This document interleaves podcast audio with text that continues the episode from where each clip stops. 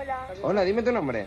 Toñi, Toñi, ¿desde dónde, Toñi? desde Alcácer. Desde Alcácer. Toñi, ¿cómo llevas tú la tarde de jueves? Pues bien, ¿Ya tienes más o menos planteado lo que vas a hacer ya mañana? ¿Que va a empezar el fin de semana o qué? no sé, Aún no lo sabes, ¿no? No. El caso es que en casa no te vas a quedar. no, eso está claro. Eso está claro. Toñi, Sí, venga, ¿qué quieres escuchar? pues el Peter Ceiling, El Mayor Tom, sí, ¿no? ¿Y a qué se lo quieres dedicar? a Isabel, a Miriam, a Desi, Sí, Ana, Amaya, Marisa, Belina, sí. Belén, Esther, Carmen y Cristina. ¿Te lo habías apuntado? Sí, Sí. Ah, yo es que digo, es que así de memoria yo no me sé tantos nombres de tantos amigos.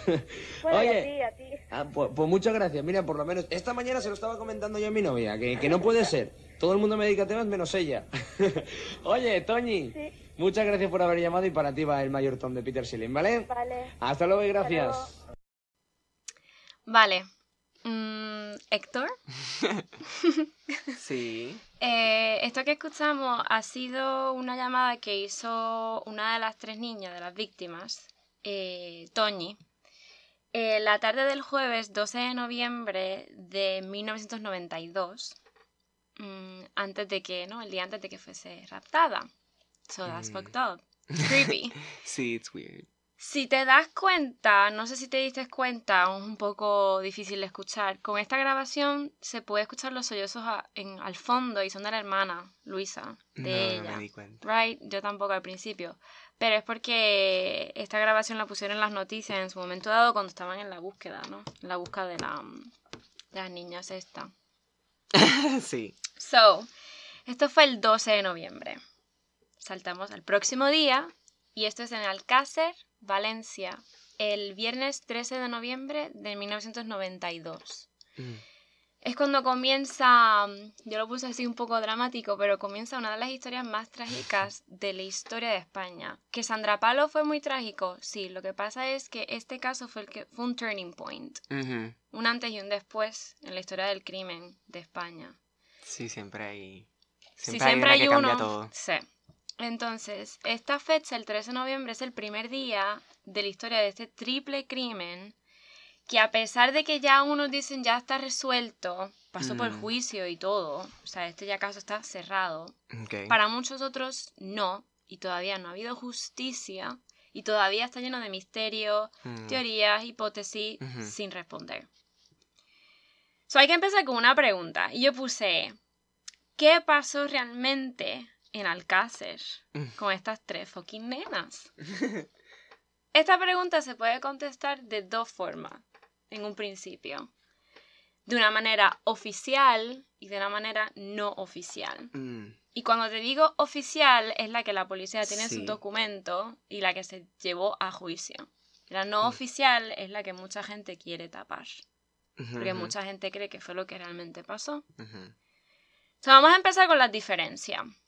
So, existen estas dos versiones, o podrían existir estas dos versiones. Pero hay una cosa bien clara que nadie se puede, you know, cuestionar, es que Miriam García Iborra, Antonia Gómez Rodríguez y Desiree Hernández Folk, tres adolescentes de 14 y 15 años, esa tarde del 13 se estaban preparando, ay, del 13 un viernes 13, honey. No me había dado cuenta, that's weird. right? No, that's that's weird. That's, uy, ok. Es el ejemplo perfecto de un viernes 13, I guess. Uy. Esta tarde se estaban, esa tarde, perdón, se estaban preparando para Me ir a la imagino, pe- ¿Ah? perdón, me imagino que Antonia es Toñi. Sí, la de la llamada. Sí, Sí, ok. me decía Antonio entre las amigas. Eh, para la discoteca Color. De una fiestecita de escuela. Ok, Que no ok. sé si recuerdo bien, en España le dicen los, las discotecas light. Porque Sí, sí, como así, como que aquí Sí, como aquí. que hacían los paris y eso. Con Coca-Cola y Sprite. exacto. Ujú. Pues ellas iban a eso. right.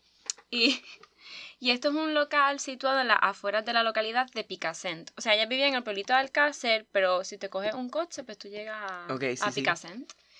Y desde aquí ya empieza el caso, porque desde aquí ya el rastro desaparece o nadie realmente sabe lo que sucedió con esas tres nenas. Ok. So, desde el principio. Like, getting on. Ok. Según la versión oficial, o sea, la policía, tiene escrita dentro de su investigación. Después de que estas nenas visitan a una amiga enferma, supuestamente, ya querían ir con esta cuarta amiga, y esta amiga enferma, que se llama Esther Díez, Díez whatever, Martínez, eh, no se van con ella porque la nena dice, mira, no puedo ir, estoy enferma. So ellas se van de la casa y difieren las horas. Hay gente que la policía dice que era a las 8 de la tarde que ya salen de la casa. La mamá de la nena enferma dice, no, no, ellas se fueron a las 5 y media de la tarde de mi casa y luego Mm. desaparecieron. O sea, en un principio ya la gente realmente no, tiene las cosas claras. Ujú. So, luego de esto, supuestamente hacen autostop. Empiezan a hacer autostop. Autostop es pedir pon. Subes el Ah, dedo, ya, te pones a la esquina de la. Ah, bueno, estamos en 92. O sea, it's, it's, Es otra época. Estoy cargando mi celular. Sí, sorry. está bien, no pasa nada. es otra época y... Ok, hicieron. Honey, whatever. hicieron este. Autostop. Empezaron a hacer Sí, stop porque quieren, pon. claro, porque quieren llegar a No la sabemos a qué hora, a las 8, a las 5. We don't know Eh, that. oficialmente dijeron que a las 8 los policías. Ajá. Ok. So, están pidiendo autostop en una calle de Alcácer. eh, y las primeras personas que le dan POM son eh, por una pareja de novios, un chico y una chica. Mm. Y las dejan hasta una gasolinera en Picassent. O sea, no la llevaron a Cooler, sino a Picassent. O sea, una gasolinera. Sin embargo, el primer investigador en el caso de Alicante, José Juan Requena, que es autor del libro Camino al infierno, la cara oculta del caso. Porque, know. Sí, sí, porque oculta. oculta el caso de Alcácer es porque, claro, hay muchas cosas no- que no se pueden contar y él saca este libro. Afirma que en el interrogatorio que se le hizo a la pareja, el primer interroga- interrogatorio por Mm. separado, los dos ya empezaron a contradecirse. La pareja. Ajá. Ok. So, why, why? sí, ya, ya. So, cosas con tan básicas, tan básicas y tan evidentes como que el modelo y el color del coche, del carro de la pareja. Eh, también, em, la, según las investigaciones de un periodista, Juan Ignacio Blanco, que lo seguiremos mencionando a través de todo el episodio, de los personajes más importantes en esta historia, estos dos testigos también llegaron a demostrar que sus dos relatos no coincidían. Por ejemplo, eh, el chico, que era Francisco José Hervás, manifestó en el cuartel de Picassent que las niñas no se encontraban haciendo autostop, pero la novia que era María Luz López decía que sí, que sí, que nos pidieron pon, que se montaron y las dejamos ahí y ya no sabemos más nada. Y lo jodido de esto es que este es literalmente el principio del, del relato, de la investigación, y ya hay cosas que no hacen sentido. Ya nadie sabe realmente de dónde salieron esas nenas. O sea, nobody knows. Haciendo eco a las declaraciones de esta pareja, los padres de las tres niñas declararon que esa noche, cuando las nenas no habían regresado a la casa, era súper tarde y no regresaban, ellos deciden salir a buscarlas. Ellos encuentran que las jóvenes nunca llegaron a la discoteca Cooler, ni a la entrada, ni tampoco a Picassent. La pareja dice que sí llegaron a Picassent. Las cámaras nunca las encuentran, las cámaras de gasolinera Ajá. nunca las encuentran ahí. Entonces, ¿dónde estaban? ¿Dónde estaban? Diantre. So, quiero decir, Mm. ¿para dónde cogieron las jóvenes después de estar en la supuesta gasolinera o después de la casa de la amiga enferma? Nunca más se vuelve a mencionar a la amiga enferma. Para contestar esto, o por lo menos tratar de como que decir, ok, let's do this, o vamos a tratar de entender esto, hay que decir que al parecer eh, las niñas sí llegaron a estar en la gasolinera que se llamaba, o no sé si existe todavía, la gasolinera Mari de Picassent. O sea, for sure. Porque fueron vistas por un vecino de Alcácer que pasaba por allí en moto y las conocía. Mm, ok. Hmm. Pero las cámaras nunca la- las cogieron. Pero ¿qué pasó después? Según declaró una testigo llamada María Dolores Badal, una señora mayor, alrededor de las 8 de la noche, aquel 13 de noviembre, vio como tres chicas jóvenes subían un vehículo blanco de cuatro puertas. Mm, Ella la vio desde la ventana de su casa. Pero aquí vuelven las contradicciones, y es que la señora Badal aseguró varias veces que en el interior de aquel vehículo viajaban cuatro personas, además de las tres nenas, cuando las montan. Esto es un detalle súper importante que la policía quiso ignorar a propósito. Porque los papeles de la investigación o la versión oficial escribieron, o sea, reflejaron que solamente viajaban dos. Mágicamente, Miguel Ricard Tárrega, conocido como el Rubio, y Antonio Anglés Martins, dos delincuentes habituales que malvivían gracias al asalto de bancos y tráfico de droga. Así que vino la policía y determinó que el vehículo, ellos determinaron que el vehículo donde subieron las tres niñas de Alcácer fue un Opel Corsa, la marca del coche, Ajá. que estaba a nombre de Miguel Ricard, el rubio. Un coche que era en realidad de dos puertas y no de cuatro, como la testigo se caía de culo y decía, no, pero si el coche era de cuatro puertas. La policía dijo que no. De dos. Ok, ujú, ujú. Sin embargo, hay pruebas de Miriam, o sea, de ADN o forenses de Miriam, Toño y de Siré en el Opel Corsa. ¿No? No. Para esto ya hay que hablar, bueno. ya hay que entrar a lo forense, ¿no? Los análisis que llevó a cabo el Instituto Nacional de Toxicología. ¿Qué fue? Te Me asusté, me asusté. Ah, de toxicología sobre la gran cantidad de muestras que supuestamente se hallaron en el interior del Mm. Opel Corsa, revelaron la existencia de un único pelo que supuestamente que por sus características de decolora- decoloración pertenecía al cabello de Desiree Hernández. Sin embargo, también se llegó a encontrar, para gran sorpresa de los investigadores, que otro filamento con las, o sea, de la tela del sillón de las mismas características, de un Seat Ronda, un vehículo que Antonio Inglés compró el 4 de diciembre del 92. ¿Qué significaba esta prueba? ¿Y por qué no habían otras huellas de las nenas? Supuestamente un pelo que podía, por los colores, podía, pero eso no es ADN, that's No. not real. O sea, no había sangre, no había saliva, no habían huellas. Sobre esta cosa hay que decir que según la declaración de Miguel Ricard cuando ella está arrestada, ellos la arrestan, Ah. right? él cuenta que cuando supuestamente las nenas se dieron cuenta de que no iban de camino a Coolor, o sea, me está yendo a otro sitio, ¿no?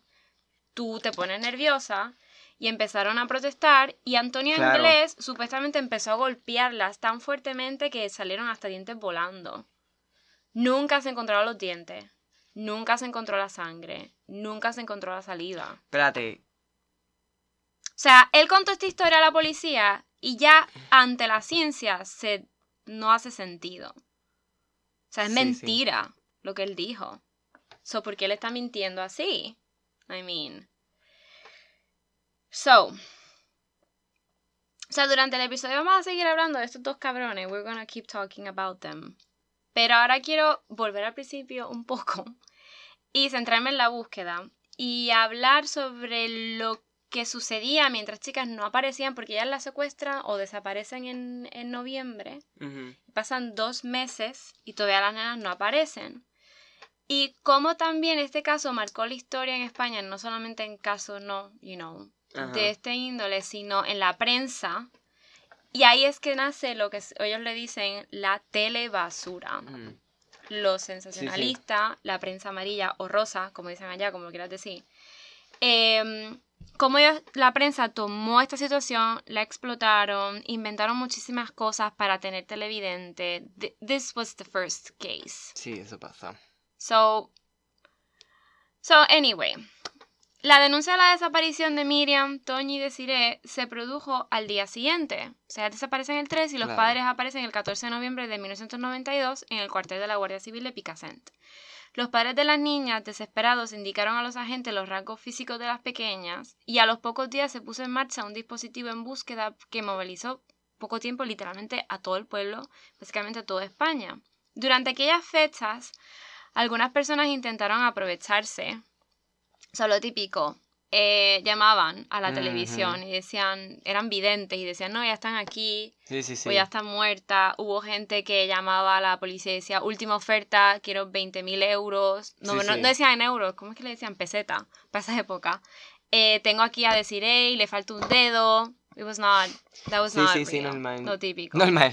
En España no era normal. No, no, cabrón. no, o sea, pero claro, la gente siempre... Lo que te puedes esperar, I guess. Lo cierto es que durante está pasando toda esta mierda, llega el desenlace. El 27 de enero de 1993, cuando encuentran los cuerpos de las tres adolescentes. Para algunos defensores de la versión no oficial de los hechos, resulta extraño que los cuerpos de las tres niñas fuesen encontrados precisamente y ese día. Te voy a decir por qué. Y es que aquel miércoles de enero no era, según ellos, un día cualquiera. Fernando García, que lo seguiré mencionando eh, a través del episodio, el padre de Miriam, eh, la persona que se había conocido desde el principio como el portavoz de las familias, se encontraba en Londres para asistir a una entrevista de la BBC. Pues se llegó a barajar la posibilidad de que las niñas pudieran estar retenidas en algún país árabe. Durante aquellos días, el Ministerio del Interior ordenó el relevo de la, del cuerpo de la UCO, que es la Unidad Central Operativa, o sea, se estaba moviendo un montón de gente, y de esta manera, mientras los miembros que se encontraban en Valencia, los que estaban investigando en Valencia, ellos regresan ese día de casualidad, regresan a Madrid. No se lo avisan a nadie. Y un nuevo contingente partió desde la capital de España este 27 de enero para continuar con las labores de búsqueda. Una persona nueva que no conocía realmente qué había sucedido en la investigación. Y así, y durante varias horas, la misión solo dependió del cuerpo de la Guardia Civil de Valencia, que no tenían el equipo ni estaban preparados por un, un tipo de Ajá. investigación así. ¿Por qué pasó ese switcheroo? We don't know. Mm. Después de 75 días de búsqueda intensa, dos apicultores, right, que se encontraban en un paraje conocido como el Barranco de la Romana. Fuego, Ajá. fuego, falla, falla. No. I'm so mature. De la Romana, en el término municipal de Tus, que es en Valencia, destruyeron cerca de, dos sus, de sus colmenos de abejas, algo extraño que emergía de la tierra. Algo que, claro, los asustó e hizo que se desplazaran hasta el cuartel para avisar a la Guardia Civil. Como que, anda mío, me carajo. No pasa nada. Esta parte del caso también está llena de misterio. Y es que ya que cuando los apicultores llegaron al cuartel, Ay, Dios mío, me voy a guiar de nuevo de, de, de ignorante, que es apicultor. gente que trabaja con las abejas y la tierra. Oh, right, ok. Right, un bicho, no sabía. Los agentes dijeron que no había ningún vehículo. O sea, ellos llegaron a- al cuartel. Ahora me fui del hilo. Los agentes les dijeron que no había ningún vehículo disponible para que les acompañase al lugar. Como en plan, la policía dice: Pues coño, pues llévame, encontraron los cuerpos, let's investigate. They, don't, they didn't do that.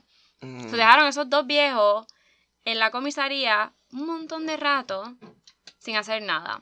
So, después de más de una hora y media de tensa espera, un lujoso coche negro, que no era oficial, que no era de la policía, sí es que es verdad, eh, que estaba ocupado por varios individuos desconocidos, llevó a los, yeah, a los apicultores al paraje de la Romana. O sea, la policía nunca subió allá Ajá, arriba.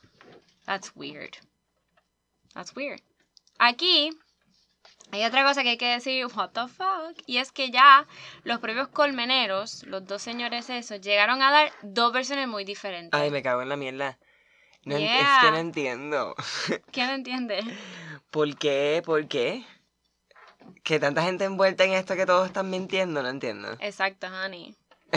Mío, pero ¿cómo, cuál es la, cuál es la, what are, what are the chances? Política, política, cabrón. Ah, whatever, continúa, porque es que estoy desesperado. Ok. So, ya ellos dicen eso. Luego de que el coche lo recoge, whatever, ellos empezaron a dar dos versiones diferentes.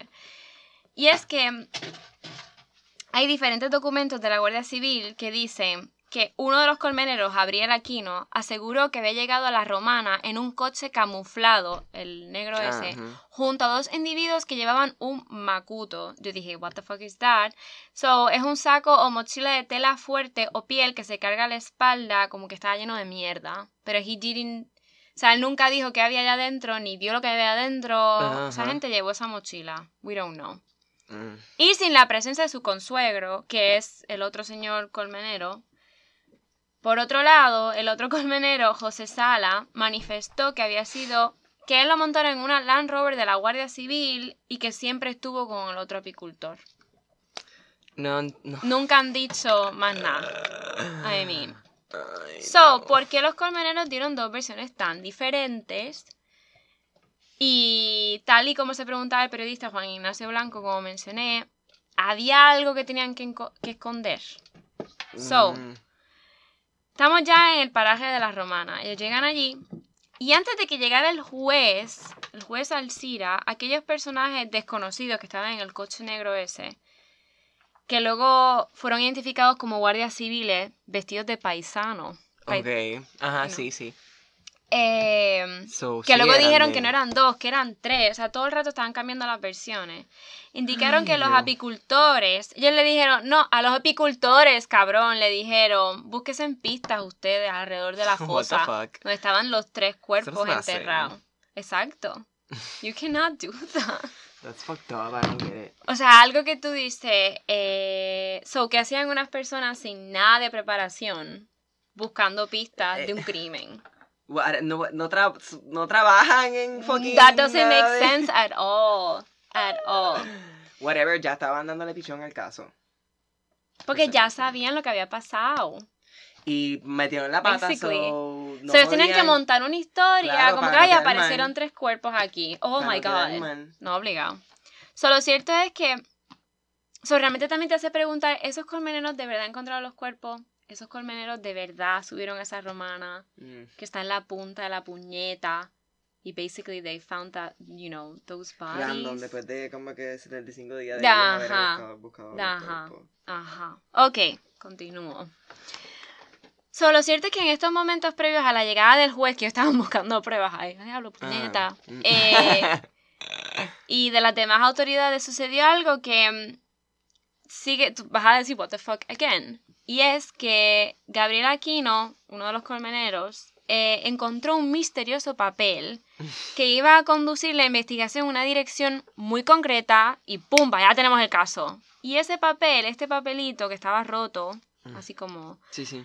Y situado en un punto cercano de la fosa. El papel no voló, cabrón. En una, montaña. Verdad, verdad, el papel estaba encima de la fosa ahí, pumba. No. Eh, era un volante de la seguridad social, o sea, el seguro médico, de Enrique Anglés, que es el hermano de Antonio Anglés, del que mencioné ahorita, que lo estaban Ajá. buscando, que los arrestaron y bla, bla. Bueno, arrestaron a uno, ya verás por qué. Muchos investigadores se preguntan aún, o sea, hoy día, ¿cómo pudo mantenerse aquel documento tan decisivo? You know, like, wow, 75, Sí, sí. 75 días en un lugar asolado por vientos de hasta 106 kilómetros por hora. Porque eso lo, lo reveló el propio Centro Meteorológico Territorial de Valencia en el momento.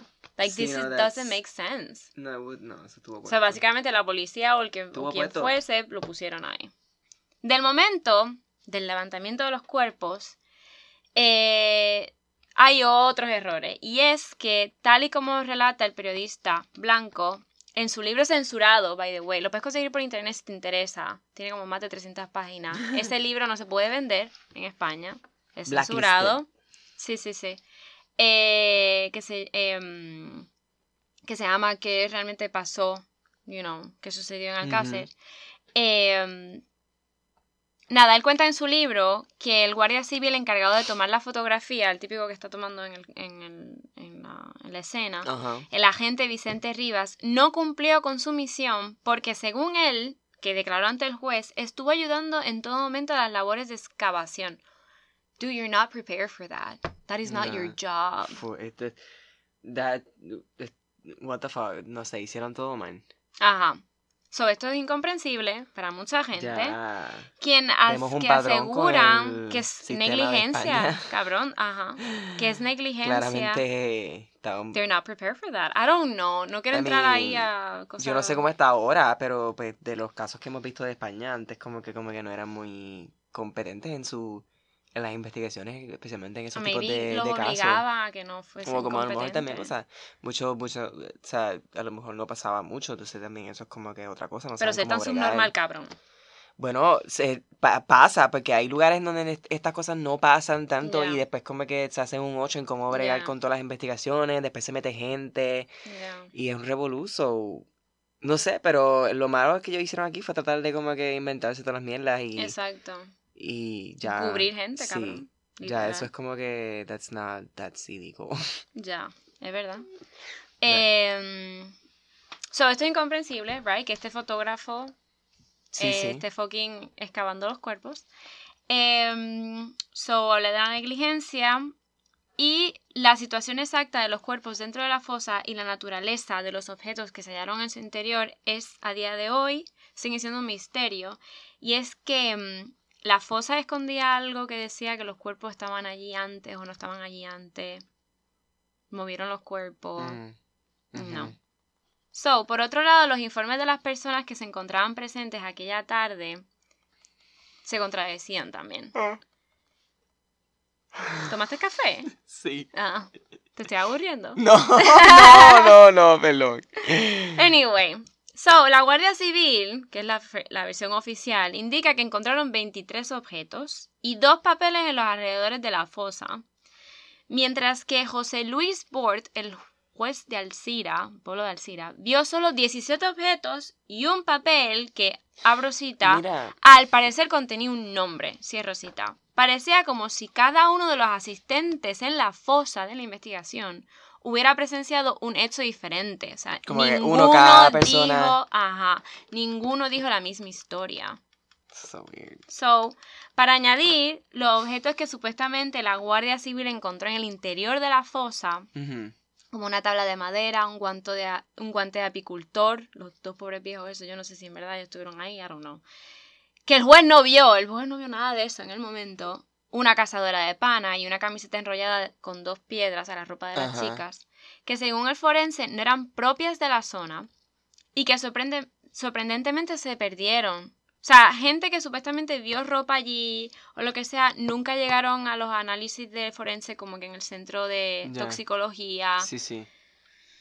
Cosas que sí llegaron a la to- a toxicología, pero nunca dijeron que estaban en la fosa. This is just a shitty fucking show. Sí, sketchy. El colmenero aquí no dijo que no vio nada tampoco, no vio ninguno. Y además el funerario, no sé qué funerario, el que recoge el cuerpo y se lo lleva. I guess, sí. Ok. José Carboneres será en. España funerario. Sí.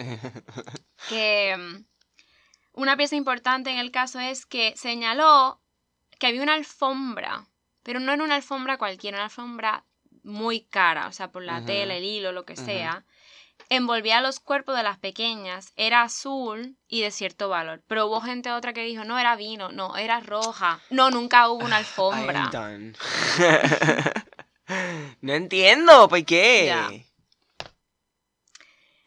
Por eso es que yo vivo obsesionada con este caso. Yo vivo. me la- o sea, por este o sea, caso, yo estoy haciendo este podcast, en Tú verdad. ya está bien. O sea, En verdad, estoy, hasta, estoy medio encojonado porque es como que. Sí. I'm, I'm, I'm annoyed.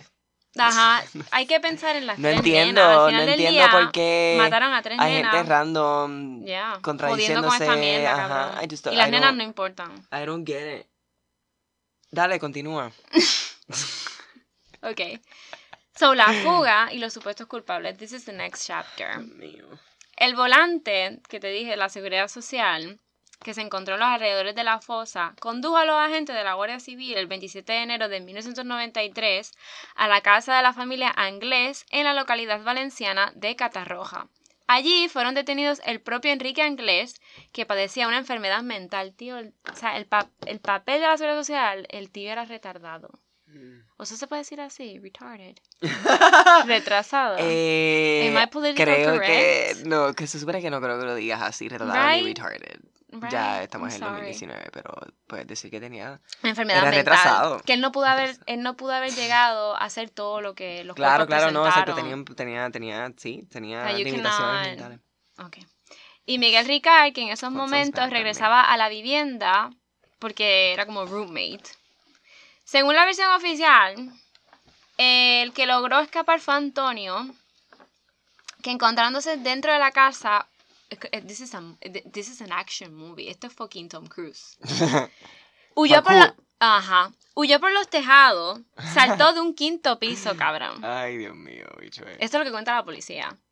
nunca, nunca hubo prueba ni de video, ni de... No. Ah, ok. la policía hizo por entiendo. saltó por esta ventana y la gente, ah, diablo, puñeta, no se rompió un hueso, no, didn't. Él siguió Ok, corriendo.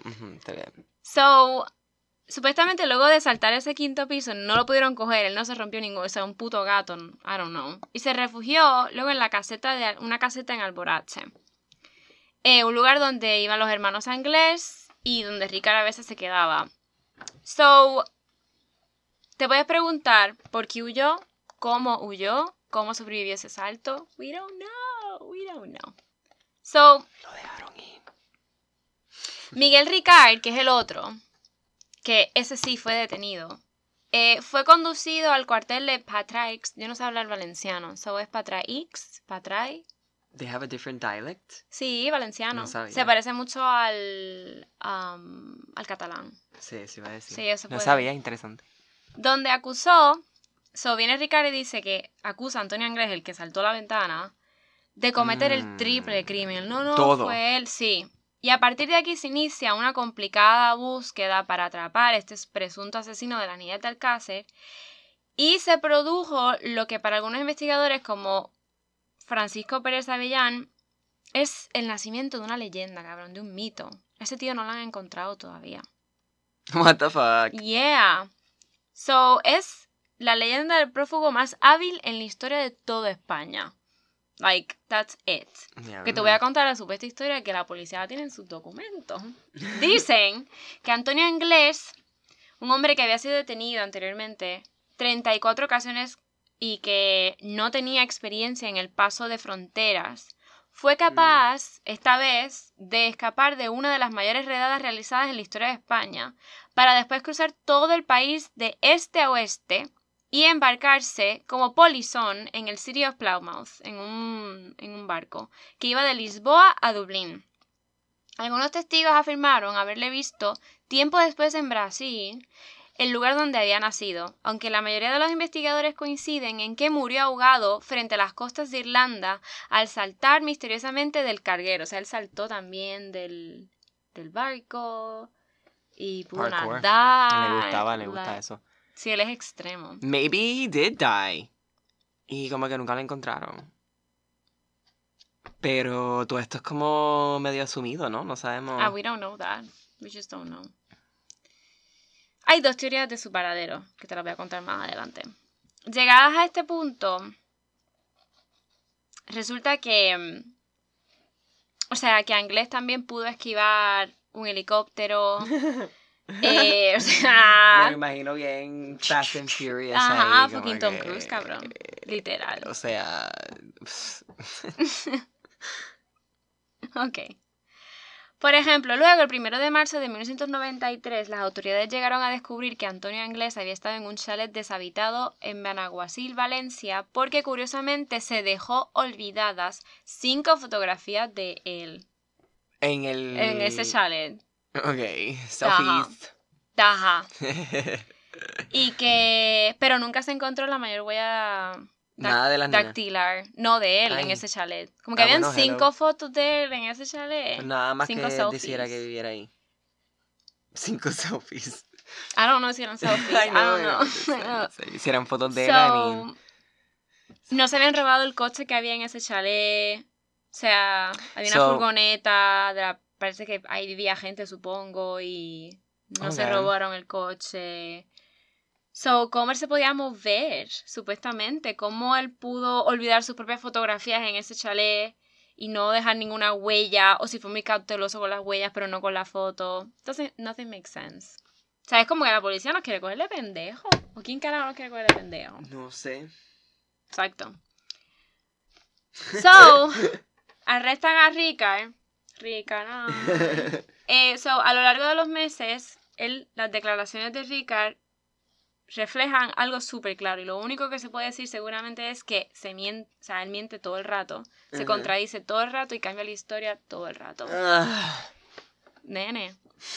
Según su versión, las niñas no llegaron a la discoteca Cooler ok. Porque después de subir en el coche, Antonio Anglés obligó al declarante a continuar, o sea, él, a continuar hasta el paraje de la Romana, Mm. esa es su historia, donde las pequeñas fueron torturadas, violadas y finalmente asesinadas a la mañana siguiente de un tiro en la cabeza. Ok. No obstante, y como decíamos antes, el propio Miguel Ricard llegó a contradecirse en algunos aspectos importantes. Por ejemplo, en la declaración del 2 de marzo de 1993, él afirmó que una vez en el interior de la caseta, Antonio, el otro, abusó por igual de las tres niñas, algo que no es cierto porque en los resultados del forense las niñas seguían siendo vírgenes. Vaginalmente sí, por el culo no, pero vaginalmente sí. Y algo que no es cierto es que... Ay, lo dije bien fuerte por el culo. Um, Pero, so, ok, ajá. Y también en la autopsia se revelan cosas que Ricard no había dicho en sus declaraciones porque es que no las sabía. Mm. He wasn't the guy. En primer lugar, que Antonia Gómez, Toñi, la de la llamada, la de 15 años, murió virgen. Y en segundo lugar, las necropsias también desvelaron algunas agresiones de tipo sádico sexual que se hicieron Ah, post-mortem. Yo te puedo, a ver, tú puedes encontrar todos estos detalles por internet, puedes ver las fotos de los cuerpos luego que los encontraron. Am- no, no voy a publicar eso en el grupo de Facebook. I'm not No. gonna be that person. Pero si eres como yo, te Qué puedes fuerte. entretener viendo las fotos. Entretener. Fuerte. ese es el verbo correcto.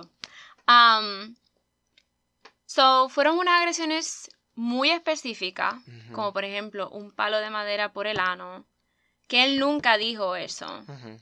O sea...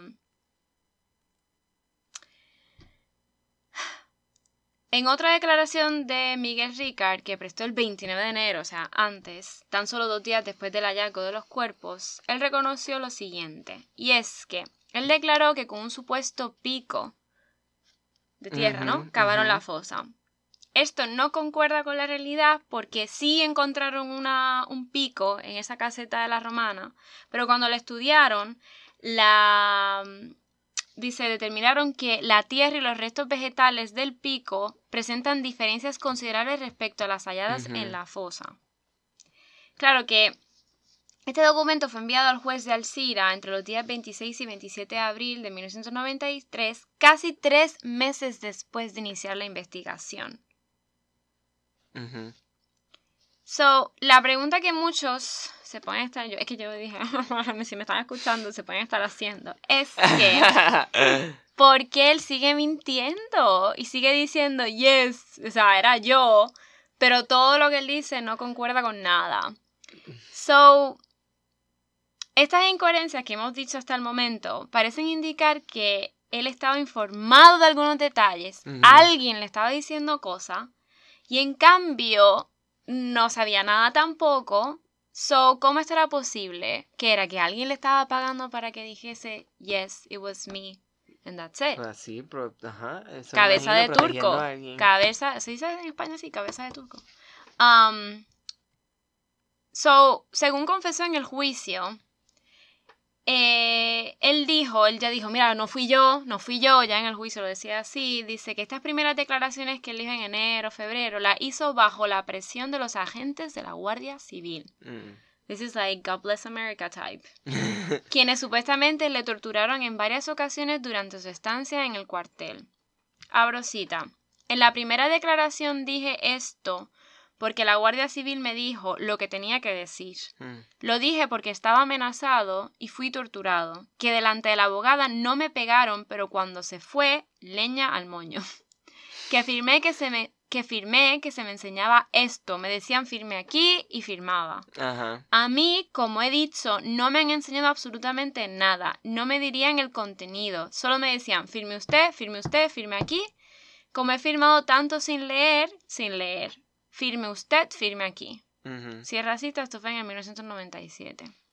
Otra de las cuestiones que deben surgir a consecuencia de lo expuesto anteriormente, lo que he contado, es que por qué razón el Tribunal de Valencia no cuestionó las declaraciones del detenido e inició otro tipo de investigación para averiguar la verdad, es decir, what is going on. So, quizás esto es uno de los fallos, los fallos, los fallos más grandes, perdona, de la investigación.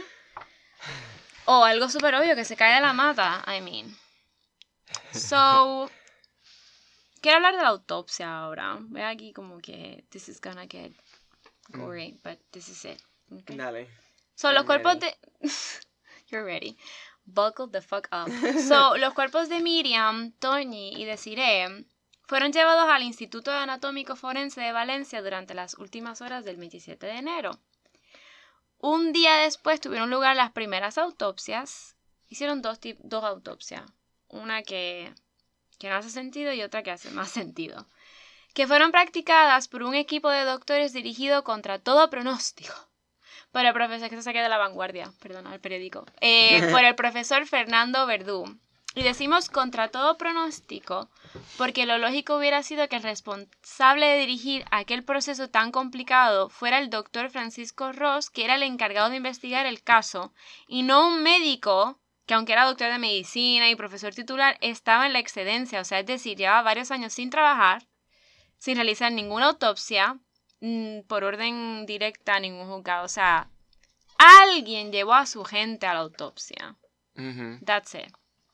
Desde el primer momento, según nos cuenta el periodista Blanco en su libro que dije que pasó en Alcácer, el equipo del Instituto Anatómico Forense de Valencia tuvo ciertas reticencias ante la participación de otro especialista, el profesor Luis Frontela, catedrático de medicina en la Universidad de Sevilla. De hecho, los doctores, ese primer equipo de la primera autops- autopsia, llegaron a prohibirle la entrada eh, a un montón de gente, porque ellos decían, no, por simple, simplemente si no, es que esto es un trabajo en equipo.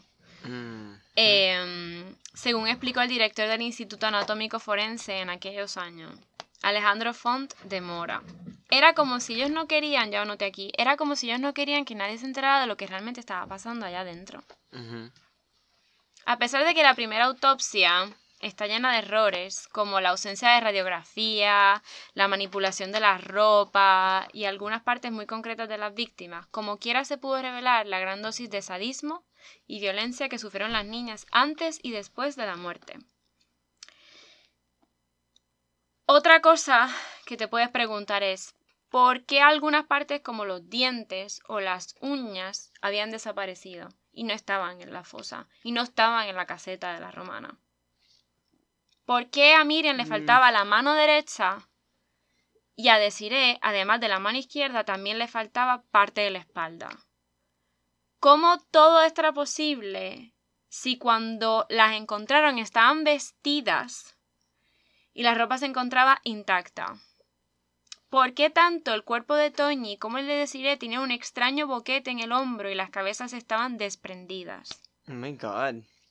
Otra de las incógnitas que no pudieron aclarar en este caso los miembros del Instituto Nacional de Toxicología por decisión estrictamente judicial fue a quién pertenecían unos misteriosos huesos que aparecieron en el interior de la fosa y que esos huesos no eran de ellas. En concreto, una epífisis distal, es que estas son palabras aquí, una epífisis distal de radio derecho y algunas vértebras que tampoco parecían guardar ninguna relación con los cuerpos de las víctimas.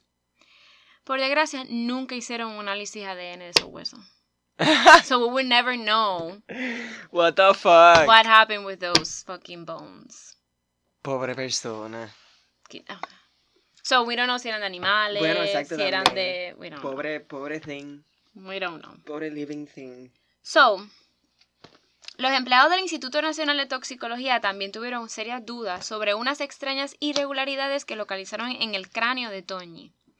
En primer lugar, nunca se explicaron qué hacían dos piedras del tamaño de una canica en el interior de la cabeza. Eh, Una- es un super serial killer bien raro. Eh, y esto es mucha gente, tío. Esto es mucha gente que tuvo que bregar con eso. Por eso, pero I es que it's just so mean- weird. Maybe. eh, Dale, sigue.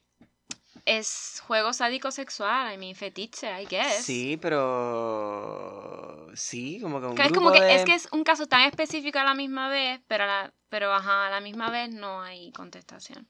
Like it's all over the place. Um, unas piedras que por sus características no podían haber sido introducidas por las fosas nasales y que curiosamente los forenses de Valencia no reseñaron, o sea, no lo escribieron en el informe. It's weird. So, ¿cómo llegaron esas piedras allí que no son de la fosa? No son de la misma... ¿Por qué? ¿Por qué? Porque los cuerpos los enterraron primero en un otro sitio. Mucha gente cree que fue en Madrid y luego las trasladaron otra vez a. Valencia. Por último, tras analizar la coloración de las piezas dentarias, los peritos de toxicología sugirieron la posibilidad de que la muerte de Toñi hubiese sido producida por asfixia y no a consecuencia de un disparo en la cabeza como sí ocurrió con Miriam y Desiree. Sin Mm. embargo, este dato tampoco apareció en las declaraciones de Ricard. O sea, él nunca dijo nada de esto. Like, so he didn't, él no sabía. Lo que sí revelaron los forenses en los documentos oficiales fue la existencia de otras anomalías, cuanto menos singulares como un objeto, que los doctores encontraron en el estómago de Miriam, y un cuerpo extraño que hallaron en el interior de la vagina de Desiree. Un cuerpo. Un cuerpo extraño, a thing. I don't know. Esto es lo que yo encontré. Forense, What I the don't know. fuck. Ambos explicados de- desde toxicología como un efecto propio de la descomposición. Algo que le empezaron a hacer ahí, man, I don't know. That is fucking I weird. don't know. Sin Ew. embargo, como señala Blanco en su libro, I mean, puede ser, I guess. Or, I mean, speechless. Um, claramente hicieron like, sick shit con ella, solo a lo mejor también se lo metieron por ahí. I don't know. Una semilla, cabrón. I don't know. Maybe, right? I Sí, o, ajá, o a lo mejor le metieron un animal por ahí. Oh, God. Ok, Blanco en su libro dice, parecía, él, él dice, parecía extraordinario que un equipo formado por seis expertos no hubiera sido capaz de identificar esos objetos con anterioridad. O sea, en la- esto apareció en la segunda autopsia, Sí, sí, mágicamente. claro. Y aún más extraño y casi fuera de lugar resulta relatar cómo los doctores de Valencia también encontraron en las vértebras de Desiree una extraña cruz de, cara, de fuck? caravaca. Una cruz. No, no, sí, sí, sé lo que es. pero- Sadismo, I guess. Sí, no, o sea, se- hicieron un par de cosas con ella, Ujú, entonces tuvieron un par de tiempo. Y esto lo puse en bold. Y aquí, una de las pruebas más contundentes. Because se podría decir lo que le dio un giro a la investigación. eh, al, no a la investigación como tal, sino al Alcácer, como ya Alcácer, al caso de Alcácer como se conocía en el Ajá. momento. Y es que luego, en, otra, en otros análisis, el profesor Frontela, catedrático de la Universidad de Sevilla, encontró en las zonas genitales de las niñas una serie de pelos, Mm. algunos de ellos catalogados como vellos púbicos, que tras la prueba de ADN que realizó el doctor Ángel Carracedo, director del Instituto de Medicina Legal de Santiago de Compostela, determinó que aquellos pelos correspondían a un número aproximado de entre 5 y 7 personas distintas. La sorpresa grande fue cuando este doctor Carracedo manifestó ante los magistrados que ninguna, ninguna de las muestras que había analizado pertenecía a Miguel Ricard ni, ni Anglés. Ah, what? So, like, what the fuck? Ujú. Maybe ellos fueron responsables en llevarle estas niñas a, a un cierto grupo de personas que querían hacer eso. También. O les pagaron a ellos y a Por sus eso, familias exacto. para decir que eran los culpables. También. Y that's it. Ujú. Ah, wow, so. Yo creo en la ciencia y a mí tú no me puedes decir que hayan pelos públicos de personas misteriosas porque hasta hoy día no han dicho quiénes son. Pues no pueden decir. Aquí está muerto gente y todo por hablar del caso. So,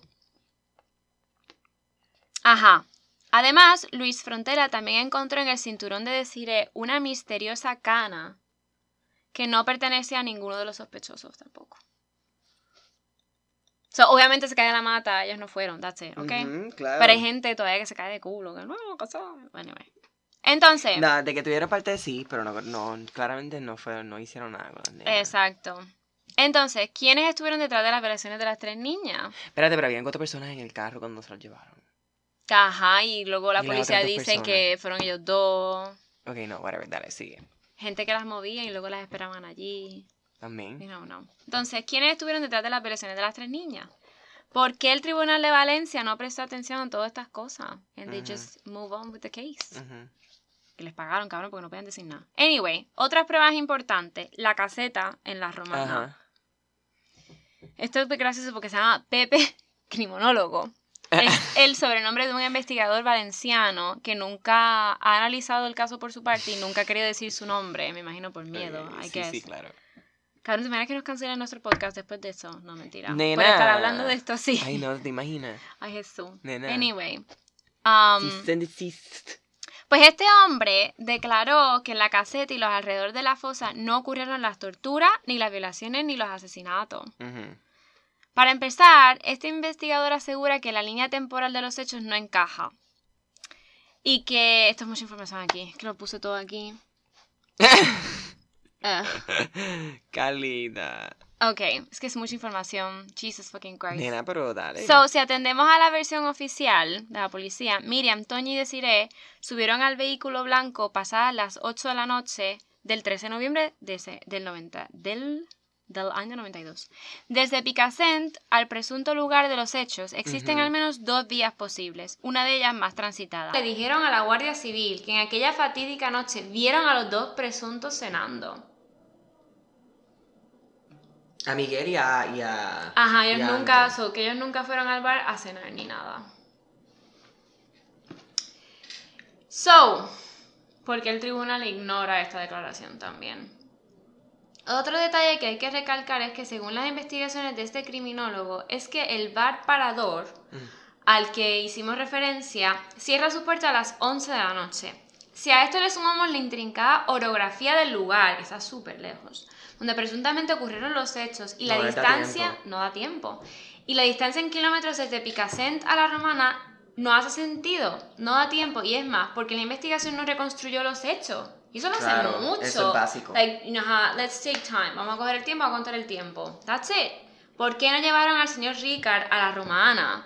A decir, pasó esto, aquí pasó esto. Eso es súper básico, eso es fundamental. Eso es Recreate fundamental en cualquier... Exacto. Eh, Ellos no hicieron nada, no hicieron nada. Ellos como que ah, encontramos este papel de la seguridad social, this is it. Tan simplista, that's it. Allí en la caseta, una finca sucia y abandonada de dos plantas, nunca se encontró, como he dicho, el menor rastro significativo ni de sangre, ni en los colchones que habían ahí, que había unos colchones. Voy a subir una foto de eso. Según la versión oficial, sucedieron las violaciones y las torturas. Ahí, pero no encontraron nada. No había nada de ADN. Este dato es importante porque el Instituto Nacional de Toxicología también reveló que las niñas no tenían ningún tipo de tierra, ni de arena, ni de piedras en las heridas abiertas del- en el cuerpo. Ok. O sea, no estu- ella, o sea, ni en los brazos, o sea, que No queda claro. que, que, que lo habían enterrado en otro lugar. Sí, también, pero imagínate que a ti te están violando y te están como que haciendo todas las cosas que sí aparecieron en su cuerpo, heridas abiertas, y te arrastren y lo que sea, Ajá. y no aparezca nada dentro Por eso de digo la que- herida. ¿Qué? I don't. I, It doesn't make sense. Exactamente eso. doesn't make any sense, does it? Eso quiere decir que nada se produjo en el suelo de esa caseta. Ah, I, I, I guess. I guess. No encontraron nada. Ujú.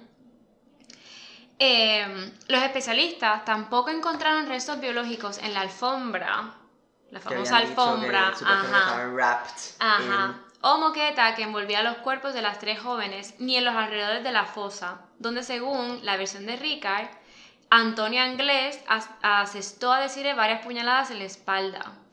Otro dato muy importante es que cualquier cosa que hubiese pasado en esta caseta se hubiera registrado en el suelo, se hubiera grabado en el Claro. suelo. Y es porque, eh, qué casualidad que se trata de un suelo que sus materiales de construcción o de arena o lo que sea, tiene, como que abro cita, tiene memoria. Un Sí, no, sí, ¿verdad? Ujú. Hay veces que tierras marcan Sí, una sí. pisada más que otra o lo que sea. Un rastro de sangre se habría quedado impregnado por mucho tiempo en el cemento. Ah, porque había cemento también. Pero sorprendentemente y contra todo pronóstico, allí, se allí no se encontró nada relevante salvo un pendiente de Miriam y algunos objetos que nunca tampoco fueron investigados. Esto me huele a... tra- trataron muchas maneras de tapar, muchas no funcionaron porque la gente tampoco supo cómo... Ajá, Y siguieron como que plantando cosas por ahí. exacto. That's fucking crazy. Exacto. So, terminando esto de, la, de los supuestos culpables. Otro dato revelador llegó a las, en la... Se dijo cuando el investigador confirmó que las niñas no fueron enterradas una única vez. Para él, la fosa donde fueron encontrados aquel fatídico 27 de enero, Fatídico. yeah, los cuerpos de Miriam, Toña y Desiree, fue con tal seguridad el último enterramiento, pero no el único. En sus pruebas se puede El- encontrar que el tipo de Sí, tierra... Sí, se- ya la pusieron ahí para que la encontraran ahí. Exacto, y ya está. So, la versión oficial también señala que antes de morir las niñas tuvieron que recorrer una distancia de casi 600 metros desde la caseta hasta la fosa, o sea, al lado. Ajá. Un camino cuesta arriba y repleto de obstáculos, no solo por la, dificultad, la dificultad del terreno, sino también por la propia situación física de las pequeñas Me imagino. que habían sufrido todo tipo de torturas y, sin embargo Miguel Ricard aseguró que las niñas pudieron caminar hasta el lugar donde les esperaba la muerte. So, ¿Cómo esto pudo ser posible? Tampoco tiene lógica. Em, además, los investigadores encontraron en el camino que iba de la fosa a la caseta unas misteriosas gotas de cera derretida que unido al hallazgo de un cabo de vela con la mecha, o sea, la, la cera de una, de una vela, Mm. quemada en el borde de la fosa, dio a entender que los asesinos podían haber utilizado velas. Mm. Algo que no cuadra con la versión oficial, o sea, la de Miguel Ricard, que aseguró que habían utilizado Esto fue un eh, super. linternas. Esto fue un super culty shit. Shit. O sea, la, Sí. cos- la, mane- la, cruz, la manera, los golpes, la manera en que Sí. hicieron todo eso. Sí, sí, sí, sí. So, ahora, so, tú estás como que, ¿quién carajo lo hizo? Puñeta. Right? Pues sí, un culto probablemente de gente importante. Sí, ahí tú puedes encontrar por la web como que culto sadi sa- sa- Sí, sí, sí. sadism. Anyway, tratando de contestar esto, aparecen un montón de hipótesis. Y es que la, sobre la culpabilidad o la inocencia de Antonio Anglés y Miguel Ricard tampoco existe a día de hoy una respuesta satisfactoria. O sea, porque quizás ellos estuvieron envueltos de alguna manera, pero no Sí, no, fueron eh, realmente los que hicieron Claro. y a pesar de algunos indicios eh, que se han guardado, como la posibilidad de que Antonio padeciese blenorragia, una enfermedad venérea que de existir tendría que haber aparecido en las autopsias también. si las Mm, violaron, claro. pues tiene que estar el rastro. También hay que preguntarse Scapegoats. ujú, si un solo hombre pudo realizar todo esto en apenas de unas horas. No, honey. Esas No, nenas estuvieron carajo. un mes encerradas en un sitio siendo torturadas Sí, hasta que se cansaron de ella. sí, hasta que That's it. terminaron el, el, el, el, Ujú. el sacrifice shit. Otra cosa. Otro punto es cuando durante una entrevista para el canal de Antena 3, Ricard, hablando de inglés, dijo, Antonio no salió de España. Y añadió, además de volver a defender su inocencia, que posiblemente Antonio lo mató la Guardia Civil para que no hablara, desde antes que empezara la investigación. Mm, no me estaría That's- raro. That's it. Esa es una de las teorías, hay otra. Sobre este aspecto es importante mencionar uno de los documentos más extraños que han aparecido en los últimos años. Y es una carta escrita por alguien anónimo que la prensa lo bautizó como Garganta Profunda. No la voy a leer aquí, pues es larguísima. Voy a decir detalles importantes, that's it. Pero sí, se puede encontrar súper rápido en internet. La pueden leer y whatever. So, este personaje desconocido que podría pertenecer al cuerpo de la Guardia Civil ofrece una serie de datos muy polémicos que no obstante también son difíciles de comprobar, pero esa es su historia. Ajá. La carta, dirigida a uno de los padres de la víctima, Fernando, el que se ha quedado ahí luchando por la hija, está narrada prácticamente en su totalidad a modo de diálogo. Y entre los datos a destacar señala que las niñas fueron el objetivo de un grupo compacto de personas adineradas y poderosas. Mhm, That's what I thought. That's it.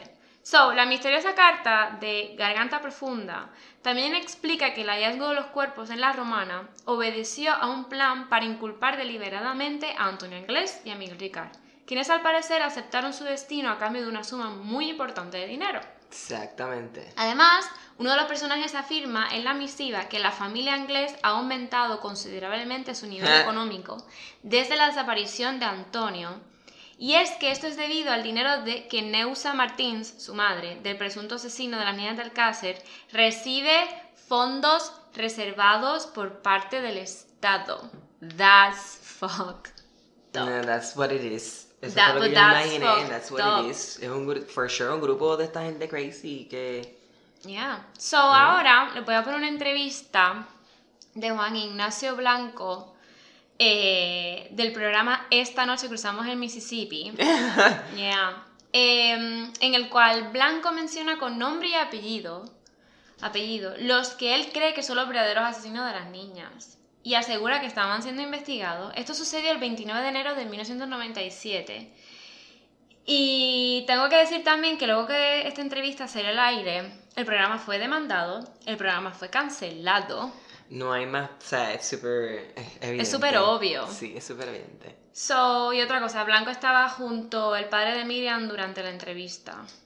Eh, ¿Qué se está hablando en Valencia, Fernando, Juan Ignacio? Eh, ¿Es verdad que se han dado nombres en, en los medios de comunicación valencianos ya de, de- de- de posibles responsables de esta tremenda, de este tremendo hecho? Sí. Bueno, en, en una emisora de radio en, en Valencia ya se da el nombre de Alfonso Calvé, es gobernador civil de, de Alicante, como presunto responsable de esta trama. Se ha barajado también el nombre de, de don Luis Solana como participante en, en estas aberraciones que se cometen de personas que efectivamente podemos nosotros constatar que están siendo investigados. ¿Cómo es posible que se lancen así tan alegremente esos nombres? Yo creo que no se lanzan alegremente. También hay que comentar que hay más personas que están siendo investigadas. Podemos hablar de un productor de cine que vive en La Moraleja, al igual que Alfonso Calvé. Este médico psiquiatra es gobernador civil de Alicante, el señor Bermúdez de Castro. Se habla también de don Francisco Laína, que fue entonces secretario de Estado para la Seguridad del Estado. Estamos hablando de personas muy importantes con altos cargos políticos y estamos hablando de personas con un poder económico grande que están siendo investigadas en estos mismos momentos, no solo por las fuerzas de seguridad, sino también por los servicios de espionaje del ejército como es el, el. Y eso es una realidad incontestable y desde luego totalmente constatada.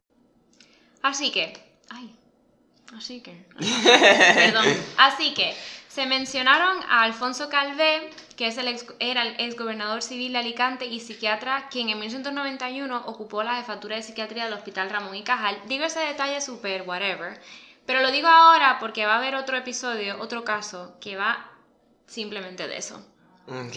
Porque esa gente era un grupo mafioso que fue parte de muchos casos de desapariciones desde el 85, me atrevería a decir, hasta el 96, 95, de niños y niñas desaparecidos y adolescentes en todo Valencia. Pues That's it. It tenía was a. So, Luis Solana, el expresidente de Telefónica, o sea, imagínate, Sí. la pasta, el productor cinematográfico José Luis Bermúdez de Castro y el antiguo alto cargo del Ministerio del Interior Francisco Laína. So, sale este episodio del programa y son acusados los del programa, director, productor y toda esta gente fueron demandados. So, estas acusaciones tuvieron lugar el 31 de enero en el programa de la COPE que dirigía Antonio Herrero, en el transcurso del cual añadían que dichas personas formaban parte de una red de sádicos sexuales que estaría implicada en la desaparición de casi 150 niñas y niños que han podido sufrir el mismo final que Toñi, Miren y Desiree. Ellas se Claro. encontraron, pero hay un montón de otros casos que no, Ujú. otros cuerpos que no se han encontrado hasta hoy día. Este fue el que lo jodió. Bueno, Sí. más o menos, porque. Yeah. Y mientras las acusaciones continuaban, la respuesta de los señalados no se hacía esperar. El primero fue el productor de cine, y tú dirás, ¿qué carajo tiene que haber un productor de cine? Pero te voy a decir, y es porque José Luis Bermúdez de Castro, luego que mm, pasó esto del caso y seguían saliendo los rumores y lo que era verdad y lo que no era verdad, es que existe una teoría que este grupo de personas secuestraban am, para además de torturar y todo eso, grababan videos snuff Mm, ya. de porno, right? So, estos videos pornográficos presentan torturas Sí. reales sexuales. Unos llegan hasta mostrar las muertes de las víctimas con el propósito de satisfacer fetiches sexuales. Like, that's a real thing. Sí, sí, sí. So, obviamente la víctima no está de acuerdo y so, obviamente lo que la, es que yo puse aquí en las notas obviamente lo que más existe es que la víctima no está Sí, sí. disfrutando so that is not safe sex so Right, whatever. sí, so that's it. Luego eh, contestando a estas declaraciones de Blanco Luis Solana calificó a través de su secretaría las acusaciones de cosas de locos y en similares términos expresó el exgobernador civil de Alicante, Alfonso Calvé, que pudo ser localizado por, este, eh, por el periódico, es que lo encontré ahí, de, en su domicilio madrileño. Para Alfonso Calvé, las excusas que no vi, pero me contaron, no sirven para nada. Solo quería sigue adelante. Eso ya demandaron, cancelan el programa, se- eh, eh, demandan a Fernando García, que es el papá de Miriam, Ujú. que sigue pagando las multas. Y, o sea, pobre hombre, le matan a la hija y encima, ¿sabes? Y, y bueno, y luego también al director del programa de Mississippi, Pepe Navarro. Eh, nada, que... Nada, y quedó todo. Otra cosa, estos fueron los únicos nombres también que se mencionaron en la, en la carta de Garganta Profunda Eh, ajá. también. Y mm, lo que no hay duda es que gracias a los hallazgos forenses de ADN tan importantes que existe con total seguridad, es un número de personas, eso es lo único seguro aquí, Sí. un número de personas desconocidas y que no y que en ningún momento se pueden implicar ni Anglés ni Ricard, que Ujú. participaron por lo menos en lo en the sexual, en los Yeah. sexuales y whatever. De Anglés todavía no se sabe nada de su paradero. De Ricard, eh, ¿te acuerdas cuando hablé de, en, el, en el episodio de Ah, Sandra Parot, la doctrina Parot? Sí. Eh, vale, pues se supone que él estuviese hasta el año 2023, pero en realidad estuvo hasta el Ok. 2013 gracias a esta doctrina. Right. Cuando salió de la cárcel, claro está, la prensa was crazy for him. Y Antena 3 logró que él dijera estas declaraciones. Soy una cabeza de turco. Tengo que demostrar que yo no fui, lo que hicieron con esas chicas no tiene perdón de Dios. Las últimas noticias que se tienen de Ricard es que, que llegó a la estación de Norte de Barcelona en un autobús procedente de Córdoba. Como dijo el periódico La Vanguardia, según informaciones posteriores, de ahí se habría ido a Francia para refugiarse en el anonimato lejos del foco mediático. That's it. Ok. Ujú. Ahora te voy a poner una última entrevista que es de la abuela de Miriam, la madre de Fernando, que se hizo el 3 de enero de 2017 en una estación de radio, Cadena Ser, y es el típico programa que eh, literalmente de 3 de la mañana a 4 de la mañana que la gente llama como Sí, que a desahogarse porque no sí. puede dormir. So, ella llama y dice, yo soy María Jesús Mediano, la abuela de Miriam, una niña del cárcel. Y la locutora was like, what? what? O sea, la cogió como que... Claro. This is you, right? So, that's it. Además, claro, coinciden las fechas, ¿verdad, María Jesús? Porque las niñas desaparecieron en noviembre y aparecieron precisamente en el mes de enero. Sí, el día 23. Aparecían cuando mi hijo estaba en Londres. Lo hicieron todo muy bien eso. A los de la UCON que estaban aquí buscando a las niñas, ese mismo día le dieron, lo, lo cambiaron a Madrid. Y vinieron otros que no, no sabían nada del caso. Hicieron todo estupendamente cuando mi hijo no estaba. Y los de la UCO, que son los que estaban pendientes del caso, lo trasladaron a Madrid ese mismo día y ese mismo día aparecieron las niñas muertas. ¿Sabe usted? María Jesús, cuando dice que lo hicieron muy bien, ¿a Sí. quién se refiere? Pues a, la, a las autoridades, ¿a quién va a ser? A los que verdaderamente sabían quién eran. Porque la Guardia Civil, luego, se po- muchos se portaron muy bien con nosotros, muchos, muchos. Rodaron con mi hijo por los montes y por todos sitios, por todos sitios, pero hay algunos que no se portaron muy bien. Y nos han hecho creer una cosa que no es, una cosa que no es. Que todo el mundo lo sabe que no es. Que no en son las los... autopsias, en las autopsias, en todas las cosas se han equivocado, pero que han hecho fatal todo, todo. Frontera fue el que sacó las cosas a- en claro y no lo dejaban hacer la autopsia ni nada a él. Los forenses de aquí no lo dejaban entrar. Decía que estaba haciendo la la autopsia muy eh, muy minuciosamente y que se y que eso no era lo acordado decían los forenses aquí y es el, el que ha sacado muchas cosas sacó ocho pelos de pubi en el pubi de las niñas de ocho personas distintas y eso pues no no lo han llevado a analizar ni nada y sin embargo ni de Ricard ni de Anglés había nada esos fueron los peones María Jesús, los ¿cree peones. usted que, es- que ellos fueron cabeza de turco, que pagaron por algo que no habían hecho? Exactamente. Ellos han hecho, han trabajado ahí, pero no fueron los que mataron a las niñas. ¿Su hijo cree Oh. esto mismo? ¿Fernando tiene esta teoría? Como usted. Claro, por eso se ha movido tanto, porque sabía que eso no era, no era como de- decían ellos, con el juicio y con todo. Y lo único que le acarreado fue a sentarlo en el banquillo de los, de los acusados, sentarlo y la han sentenciado como si fuera un criminal, como si él fuera el que había matado a la hija. Y las multas que le han echado no, no, no, porque decía que, que no estaba conforme con lo que estaban diciendo. Le faltaba una mano, le faltaban todos los dientes, estaba destrozadita. Y eso no lo hace un delincuente habitual como eran estos. ¿Sabe usted lo que le digo? Sí. Y Frontera pues, ha visto muchas cosas y lo ha dicho claramente. Él ha dicho claramente. Y lo sigue diciendo. María Jesús, su hijo incluso fue, fue condenado. Sí, sí. Sí, sí. Porque le dijo al fiscal que no estaba haciendo las cosas bien y que ya era muy mayor. La indemnización que le han dado a la familia, a mi hijo no se lo han dado. Se lo han dado a la familia, a los otros dos padres, pero a mi hijo no. ¿Usted cree que, que ayer hizo eso? Fue A pagar multas, a pagar multas sí, por, por, por hablar, por decirle a los, a los forenses que te habían hecho las cosas bien y que, y que, en fin, eso, solo que las cosas no lo habían hecho bien y eso era una ofensa para ellos.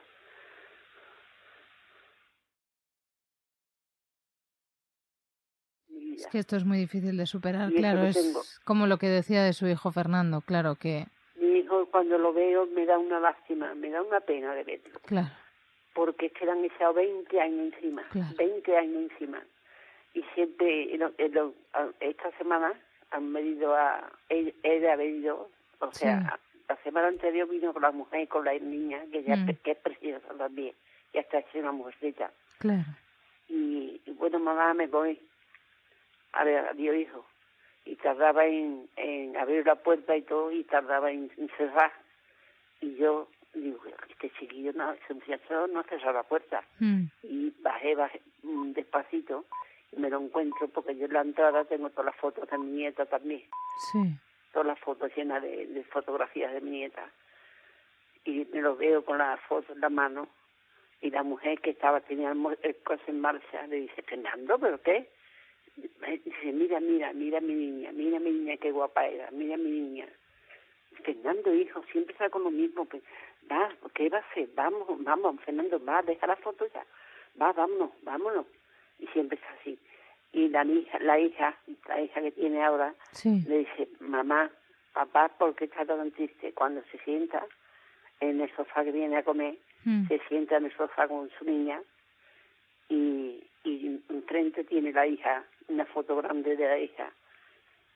Y dice, papá, mamá está muy, papá está muy triste porque mira a la teta y llora. claro. Así que esa es la vida de yo María veo- Jesús, y, y Fernando ha seguido investigando, ha parado de investigar, ¿qué es lo que está haciendo? Él, él ahora ya lo dejando. le- Lo ha ido Fernando, dejando. favor, pero él lo sabe todo, él lo sabe y lo sabemos todo y todo el mundo lo sabe. Todo el mundo sabe que tiene dos dedos de frente, sabe que eso no ha sido como han dicho ellos. Le han tapado todo, muy bien tapado.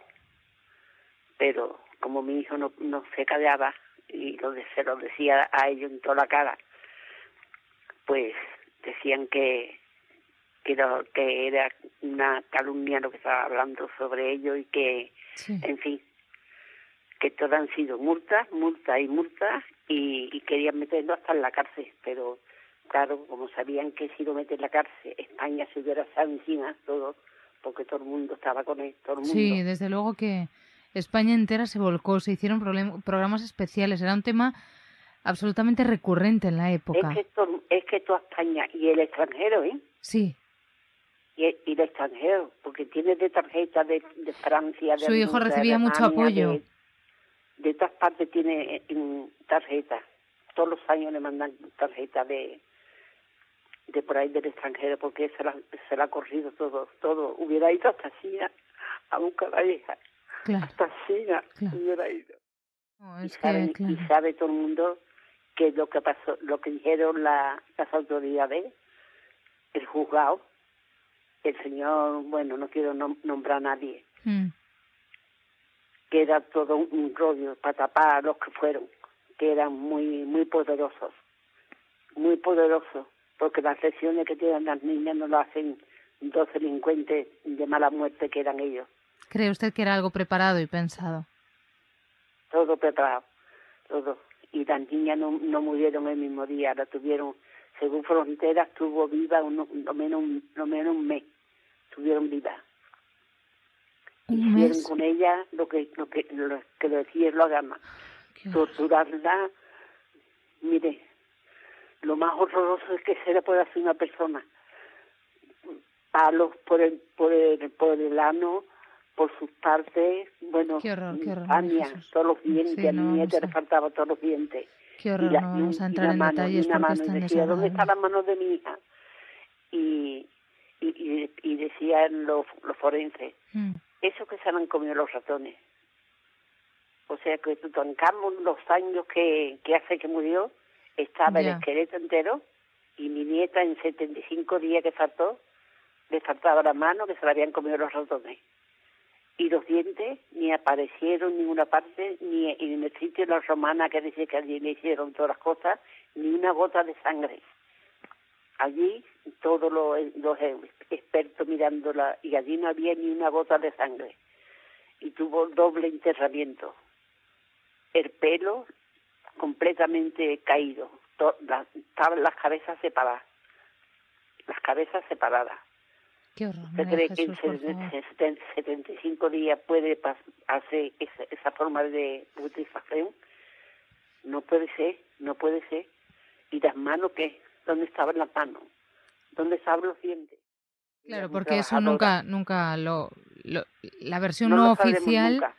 nunca la ha podido llegar a saber a ciencia cierta. ni- y ni la ni versión nadie. oficial, María Jesús, nunca se la creyó Fernando.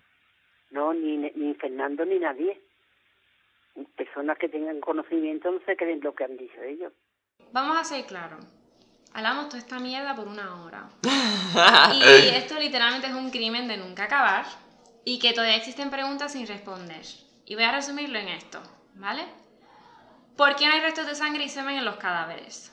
¿Por qué no aparecen grandes cantidades de sangre ni, ni de las en torturas en el lugar donde supuestamente se produjo el crimen? ¿Hubo solo un enterramiento? ¿Por qué el coche de Ricard no hay rastros de tierra de la romana ni de sangre de las víctimas? ¿Existen otros implicados además del detenido Ricard y el oído inglés? ¿Por qué hasta hoy día no aparece Antonio Inglés? ¿Y se investigaron en su día las declaraciones de los testigos que parecen surgir ahora? Nunca. So, ¿por qué aparecieron una vértebra y otros huesos sueltos en la fosa? Y esta la contesto porque según el padre de Miriam, estos huesos pertenecen a otros cuerpos enterrados en aquel mismo lugar por la red criminal que asesinó a las tres niñas. Las investigaciones judiciales determinaron, sin embargo, que estos dichos restos óseos forman parte de los cuerpos y que el hecho de que apareciesen separados de los mismos se debe a los labores de desenterramiento. O sea, que tú me estás diciendo que you did a messy job. O sea, tú ni, cuidas- no- ni cuidaste el cuerpo, right? No, I guess. Eh, So, lo que es algo seguro es que lo que hice- lo- es lo que le hicieron a estas nenas. Punto. So, nadie puede quitar que fueron asesinadas brutalmente. No es justo. Y that's it. that's crazy, en verdad. And that's it. Me pude imaginar, o sea, yo pienso que esa teoría, like, that's what happened. Una- yo también. Pero nunca se sabrá. De gente con dinero It's frustrating. o con poder que hace eso existe, eso pasa. Eso pasa. Eso pasa. So for sure that's it. Y nada. So, queremos avisar que tenemos un Patreon.